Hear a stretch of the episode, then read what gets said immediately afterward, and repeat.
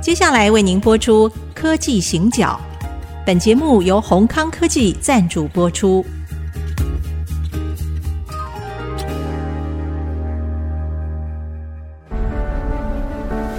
从区域情势、产业变迁到文化体验，娓娓道来全球供应链的故事。欢迎收听《科技行脚》。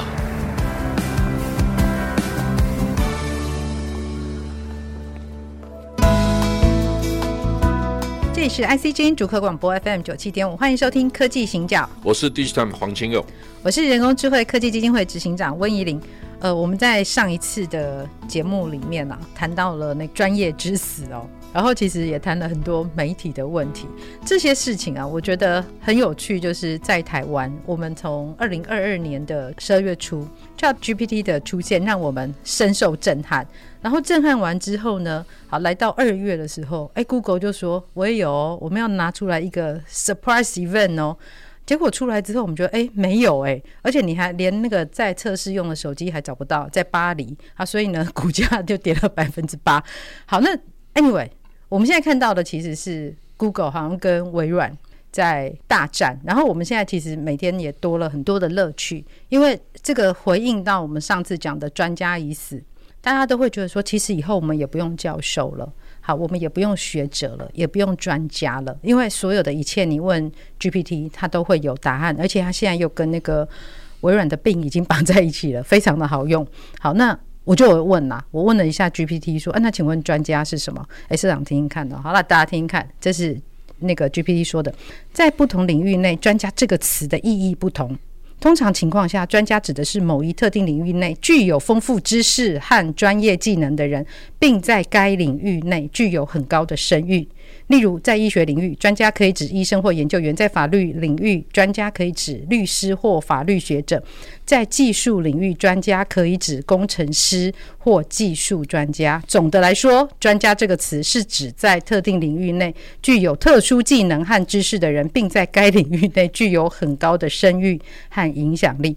我念到最后这一段的时候，其实我有笑出来，因为我觉得他的整个回答。我看起来叫做一本正经说废话，对，对，我不知道社长，你刚刚这样整个听，你到底听到了什么？哦，我听懂了，你听懂，就是一段废话。对，嗯、所以到底专家是什么？因为我们在上上一集的节目，其实在谈的是好像专家已死，然后现在看到看到这些技术啊，他瞬间他可以帮你找资料出来，哎，看起来好像专家接下来好像没有什么。没有什么用途啊？研究中心的研究员呢？哎，我们这么多的智库呢？对，社长，你会怎么样看这件事情？其实这件事情最困难的一件事情是怎么去定义问题。如果有一天我可以用这些工具取代我们的记者跟研究员，是那记者研究员的价值跟机会在哪里？对，这是很大的挑战，对不对？是啊，是啊。好，这第一个问题。第二个问题就是说，如果我做对了一件事情，哦。那这一百个人可能都有机会继续跟我一起工作，是好，所以 define 问题、定义问题是非常重要，定义你的市场的机会。嗯，好，露露一开始讲的问题是，美国跟中国都在干这个事情，对，好，世界级的公司在干这个事情。是，我先问我们自己，给我们三年、五年、十年甚至二十年的机会，我们有没有办法跟他们平起平坐？我觉得很难，先前的条件就不一样，看不到这个机会嘛，对不对？好，这是第一个问题。因为他们是一个世界第一、一个世界第二的 GDP 大国，是人力水平、市场都比我们更强。对，好，所以台湾只有一个机会，就是在局部的市场取得压倒性的优势。是我们选择我们最擅长的领域，定义市场，找到机会，我们才有机会，对，对不对？好，那我先问你嘛，哈，我以前在节目里面谈过。就是一九八零年代开始，台湾尝试着承接 OEM 订单，嗯，到九零年代、两千年，我们大量承接笔电、手机这种订单。是，通常我们只要接到订单，我们就发了，我们叫瓶盖股，因为接了很多苹果的订单，叫瓶盖股嘛，对不对？对。好，那瓶盖股这些供应厂呢，它只基本的工作就是。把零件拆解，breakdown，嗯，拆解以后把每一个成本结构、效率搞清楚，生产规模搞清楚，不要犯错，大概我们事情就做完了。嗯，好，那现在问题来了，ChatGPT 它的背后是什么？好，我们看到哈，整个行业的变化正在改变。对，我们要想到一个办法，用最有效率的方法，把以前只是针对 PC 跟手机的资料扩张延伸到汽车、物联网、智慧制造，是好，甚至呢，一年到底经过台湾上空的飞机到底有几架？因为跟运筹体系有关。对，好，举例来，我跳跳动跳得很远哈。为什么跟大家这样讲呢？就是说，到底哪些关键性的因素会影响到你的经营决策？嗯，老板们，我如果告诉大家，台湾差不多有二十家上百亿美金的老板，老板们在听课的时候，他们有多少时间是脑袋清楚的在听课？嗯，所以你得必须在一个小时到两个小时之内，最多就这么多了。对，你跟他讲解，化繁为简，是让他能够很快的做出决策。这件事情呢，嗯，现在我看不出电脑可以做得到这个事情。好，嗯，就是因为它不像我们从我们的角度，台湾产业需要的角度去定义所有的问题，就很困难。是，所以我自己知道定义问题这件事情。我讲我自己的经验，因为我已经做了三十七年了。是。第二个，我跟很多老板有机会互动，所以我很清楚这些老板你们的生活形态，他的价值主张，他需要的东西是什么东西。所以我如果碰到某某老板，我说啊，某某董事长，我告诉你哈，我下次帮你做一个简报，题目是什么？半个小时到一个小时，大家可以做完，或者我需要九十分钟。嗯嗯。我可以很清楚的定义范围，然后保证让你听到这个课的时候，你有所感。是。这件事情。值多少钱？好，如果你知道哈，我们 IC 设计公司不少家公司，人均的薪资是超过五百万台币。我只要能够替代你，我就赚翻了。你为什么不从这个角度去思考问题呢？是，就是说中国跟美国，它的 Google、Facebook 或者是阿里巴巴哈，百度、百度很多它的。巨型的网络巨擘，它可以用最大的 base 去思考问题，我们不行。是，我们必须重新定义这些新的工具，人工智慧、大数据。是，至于我们之间的关系什么关系？嗯、好，所以我以前讲过很多次，我们做过一次调查，台湾所有的新创公司如果有机会上市的话，百分之七十七想离开台湾呢，就是因为他的方法是错的，他的方法是美国跟中国的。方法，那我再问一个问题，那请问一下，我们的政府的国发会、经济部，甚至新竹科学园区的管理局，你在支持新创企业的时候，你想的是全部赶他们走吗？因为没没有人想留下，你的方法就是到美国去嘛，是是，对不对？对，你成为世界级的独角兽，我讲过很多次，我们为什么不去思考迷你独角兽，或者我们应该去思考控股公司，我们让 front end 分开，back end 整合。是，所以其实啊，包括 ChatGPT 这些东西，最重要的就是第一个，数据的资产，这个资产是可以为他人所用，嗯、那个才叫数据资产。第二个，你要有独特的 business model 跟定义市场的能力，要不然你没有办法 commercialize，你所有的工具跟解决方案都是自说自话。对，好，所以对不起，我有一个特长或者是特殊的经验是别人没有的，我是创业的人。对，而且是创着知识服务业，台湾这种人很少，非 因为创不起来啊，在台湾是创不起来的。但是我为什么特别强调这个事情？嗯、因为我经历过很多次的挫折，是，所以它不是一帆风顺。嗯，你必须碰到很大的困难。我在演讲的时候跟很多人讲过，我们公司一开始资本额三亿，两年之内我亏了两亿，你要不要做？每个月亏一千多万，你要不要玩？好，每个人都心惊。我很确定我不要，所以我我也知道你，我也劝你不要。好，我们到第十三年才填平所有的亏损，第十四年才能分红。你要你要投资吗？嗯，好，没有人愿意把钱拿出来做这事情。这个还是小事哦。最大的困难是你怎么说服你的干部说你不要害怕。你所有的风险都由我承担，最后你到赚钱的时候，对不起，我们大家一起分，你也是其中一份而已哦。哎、你干不干？就是这个事情的笨蛋才会做，那我就是笨蛋，我已经做了很多年了。是是是。但是因为在笨的过程当中，总是有时候灵光一闪，会有好点子出来。就这些新的技术、新的平台出现的时候，啊，我就有所体验的说，哎呀，这个事情不能这样干的。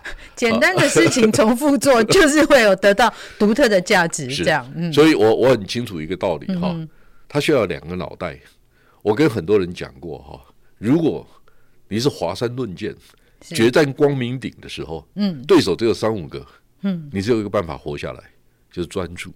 对，一辈子都专注。好，专注在你的对手、你的市场机会，专注在你的工具上面，嗯，你就有可能获胜嘛，对不对？好，那我回来讲，就是说，今天这些不管它叫 AI，不管它叫 Chat GPT，对我来讲，我大概可以想得通这个背后的问题在哪里。所以呢，是。啊，露露，我告诉你一件事情，自从这个名词出现以后，我每天收到好几篇文章，人家丢给我看的，啊，好，都在讲，都是学校教授讲的，啊，然后就把美国那一套是，全部搬过来，复述一遍，然后呢，感觉上，对不起，我不是批评学校教授哈，我只是说，如果我们不经历过把事业模式创造出来的过程，你不会知道这个东西怎么卖的。第二个哈，就是我现在告诉你一件事情。哎，大家如果有兴趣，哎，我做点广告好不好？哎，好，是对不起，那个不是真的广告，哎，我只是说你上我们的网站去看苹果供应链，我觉得唐凤那个方法挺好的，就是台湾九千多家药局，每一家药局背后有几个口罩这个事情，我不是画画了一个九宫格吗？哎，我让大家查资料的时候不要打字啊。对对。后来我的副总就告诉我说。哎，我想做另外一套。我说哪一套？他说我把苹果供应链画了一套。哎，对，我今天还在看一遍。是为什么？它有三个 dimension。嗯，就是你把那个供应链图画出来，然后你会发现供应商是谁，市场的结构是谁，那有三个不同 dimension，对不对？对。然后你就用点就可以找到。那我现在做的方法就是说，我把 chat。GPT 的东西，我放在每一个地方，我根据你不同的需求重新定义，你到底应该怎么查资料？那你要不要付我钱？你当然得付我钱了。是是，所以我知道我怎么做这个事情，因为它跟我的 business model 有关。这个事情呢，对很多没有经历过这个试验模式的人，他很难想象。是这个可以理解，因为对于整个我们现在在谈，尤其是 AI 啊，因为我在 AI。二零一九年那时候，我跟陈生伟会合写那本书的原因，也是看到这一点。我们所有的人都把国外的东西搬过来，然后就说这就是我们的未来。但是我们明明就个子小，我们没有办法穿那么长的裤子。民初好只有一个。哎，对，我们也没有办法穿那么大的鞋，穿了那么大的鞋，我们就是跑不动。所以到底后面应该要怎么办呢？我们休息一下，回来继续。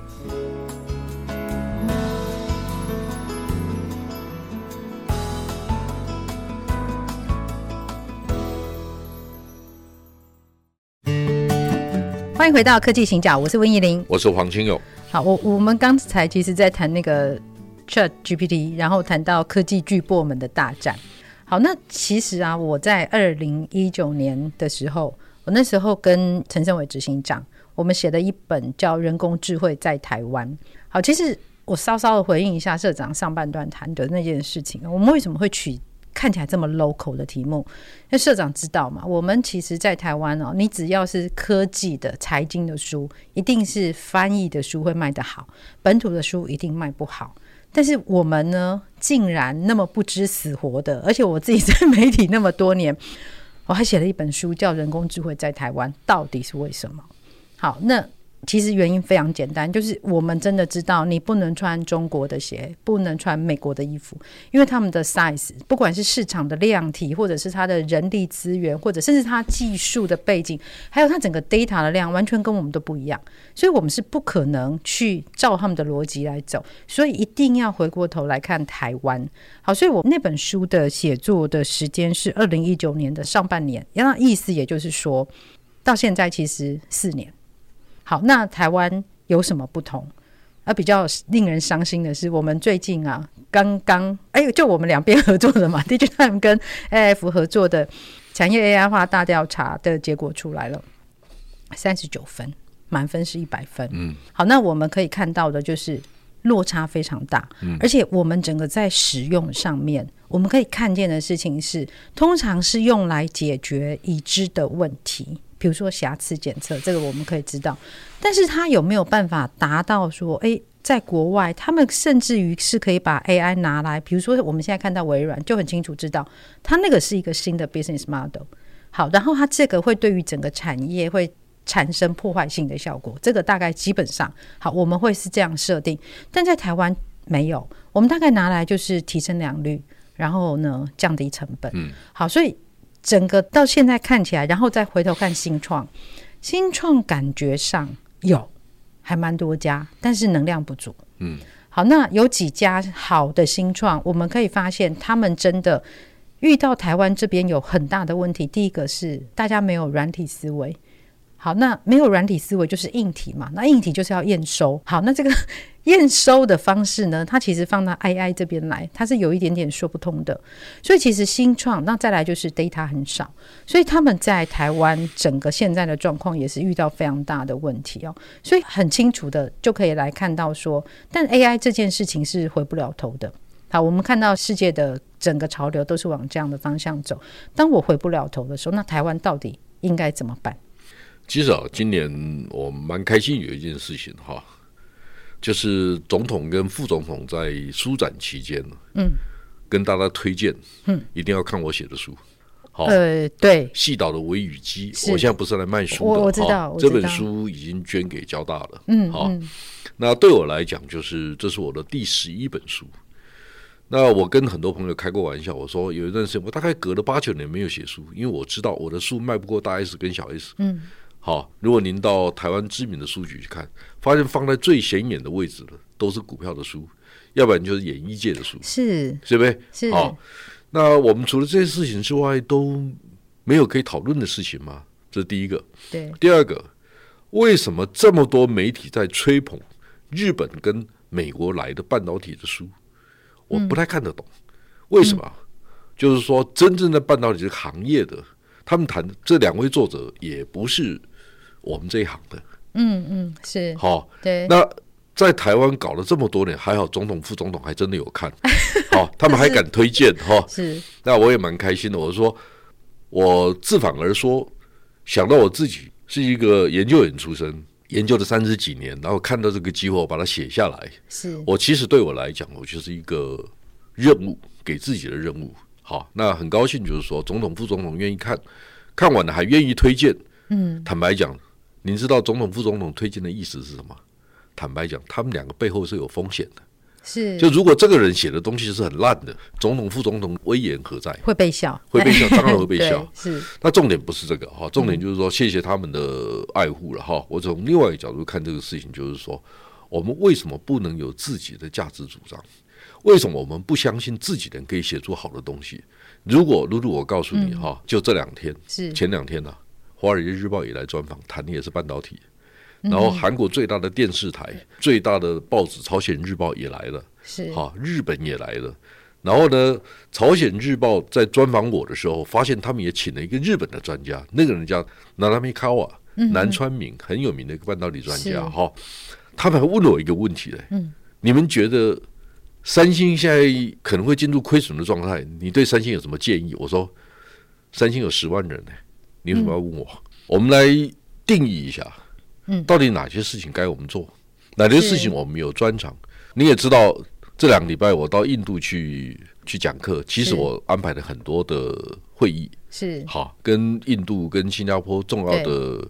人事谈一些事情，哈，我这很重要哈，让大家理解台湾的角色、台湾的机会。那进庙七省，自从总统跟副总统推荐以后，我儿子就问我：“老爸，那个书留给我一本，好不好？”哎，我说：“哎呀，你比总统、副总统还忙啊，都还读完了。”哎，为什么都是这样子啊？自己的小孩都不知道爸妈很厉害。有有有哦，有现在知道了哈。我我太太总是都是讲，她说我有那个职业症候群。哦，就回去还继续讲半导体。有一次我跟我太太，我太太有一段时间在我们相关的行业工作，好，然后他就问我，啊，比如说，哎，你觉得台积电怎么样？我说不要再问我这种问题了。别人不是一天到晚在问你这种问题吗？我怎么问你这种问题，你就这么没有耐心？我说我白天被问了十几个小时，回来这边录一次啊，你知道吧？这真的这不是我想期待的工作嘛，对不对？好，后来我们就约法三章，回家不谈产业。我们现在回来讲，就是说，在我们这个行业里面，嗯，我们要知道我们的优点是什么，然后呢，我们从内部的讨论里面去寻找我们对外行销的价值主张，是。我们的 statement，我们到底要跟别人传递什么讯息？但重点是说，对我们内部需要讨论，但是我们在内部真的很少看到这样的讨论，因为没有人 appreciate 这个事情。